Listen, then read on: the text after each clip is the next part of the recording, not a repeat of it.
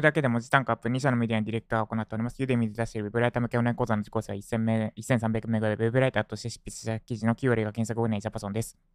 この配信では1日10分間程度であなたの文字単価アップにつながる情報を配信しております。ということで今日のテーマは、ブロガーの案件はおそらく今後一生受けない理由です。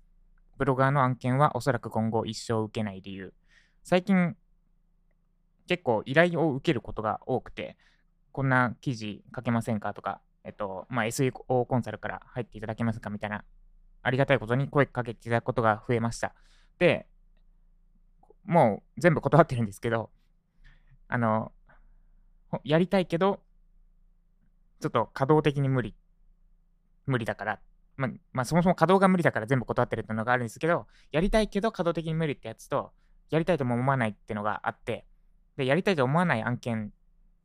で、まあ、ブロガーの案件はまずやるもうやらないなって思ったんで、そのシェアです。その理由をシェアします。あなたがクライアントを探す際のヒントになれば幸いです。で私はもう多分ブロガーの案件は、まあ、私自身がウェブライターとして入る場合であっても、SEO コンサルとして入る場合であっても、まあ、どんな形式であれもう受けないです、きっと。で、なんでかっていうと、軸が見えない。何をしたいのか、そのサイトを通じてが見えないからです。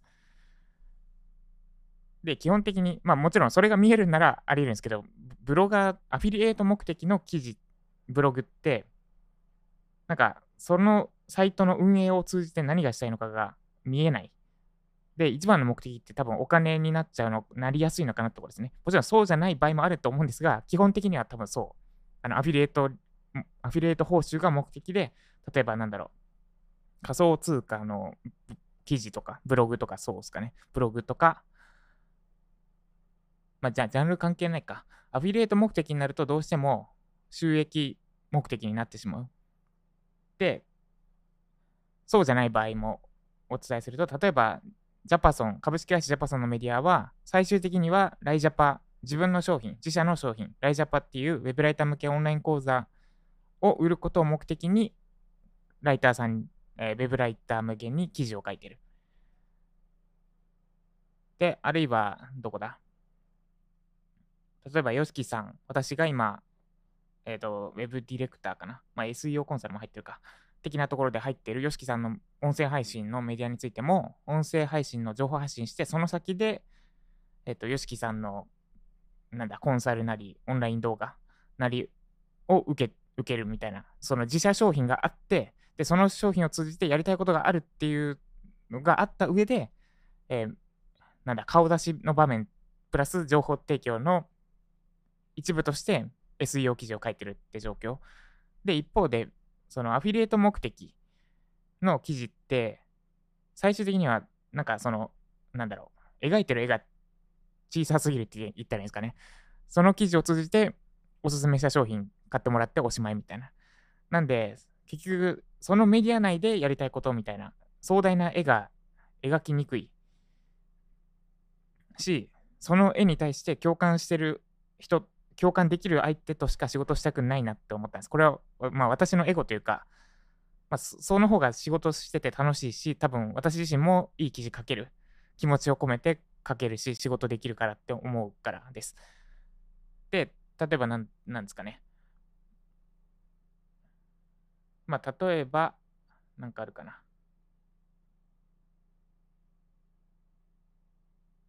まあ、なんか、余ってる土地、すっごい眺めのいい、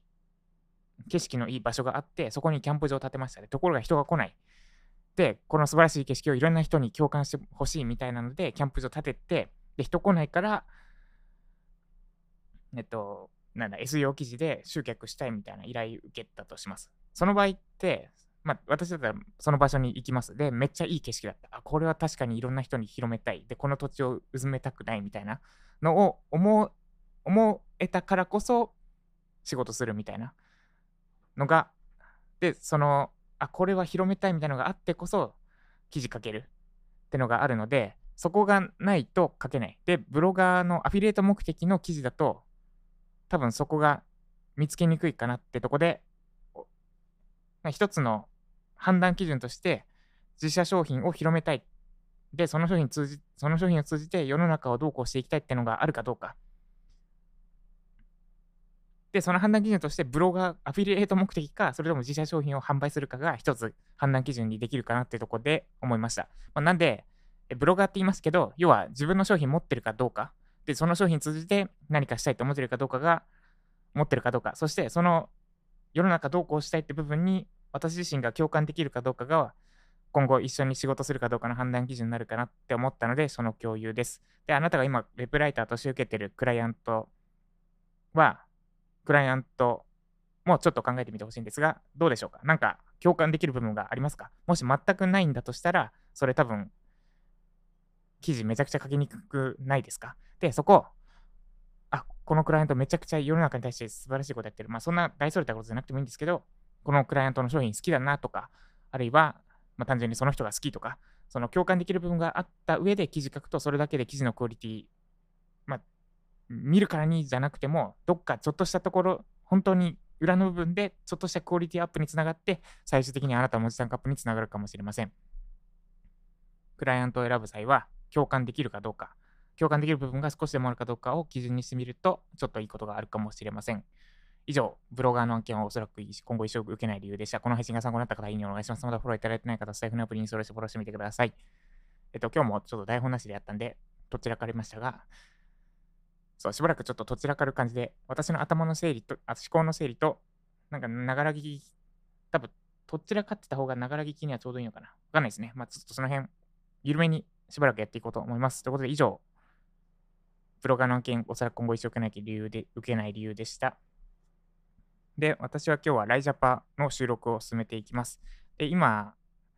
えっと、リサーチと構成作りをやってるんですが、ね、リサーチめっちゃ奥深いなって改めて思ってます。リサーチって上位記事分析、まあ、して、で、ある程度構成構成に当たりをつけて、で、またそこからリサーチして、ってやっていくんですが、これちょっとリサーチに名前つけた方がいいなと思っていて、その上位記事分析のリサーチと、あとは自分自身で理解するためのリサーチ、そして証拠を見つけるためのリサーチがあって、その名前ですね。上位記事分析のリサーチは上位記事分析でいいかなってとこで、で、理解するためのリサーチは、なんだろう。まあそう、その辺名前つけて、リサーチをもっと目的はっきりさせてやった方が良さそうだなみたいなのをぐるぐるしてて、ちょっと考えすぎて気持ち悪くなりそうです。そんな感じで、まあ、ただめっちゃ楽しみながらやってます。で、あとはあれですね、その教える、人に教えるには3倍理解しなきゃいけないってよく言われてるんですが、これ教わる側の意識としても使えるなって思いました。で、今実際私教えようとしてるけど、多分自分自身の理解を深めないと教えられないなと思ってて、で、ただ全部は教えられなくて、やっぱりその3分の1ぐらい、私がのすべて、私の持っているすべての3分の1ぐらいしか伝えられない。3分の1も伝わればいい方だなみたいな感じになっちゃうんですね。めちゃくちゃ頑張って100%教えようとしても。なんで、なんか人から何か教わる際は、その、その人の持っている知識の多分3分の1ぐらいしか受け取れない。だその分残り3分の2をいかに身につけようとするかが大事なのかなとかをちょっと思いました。はい。雑談長すぎですね。以上。では今日も、今日も、今日も頑張っていきましょう。以上、ジャパソンでした。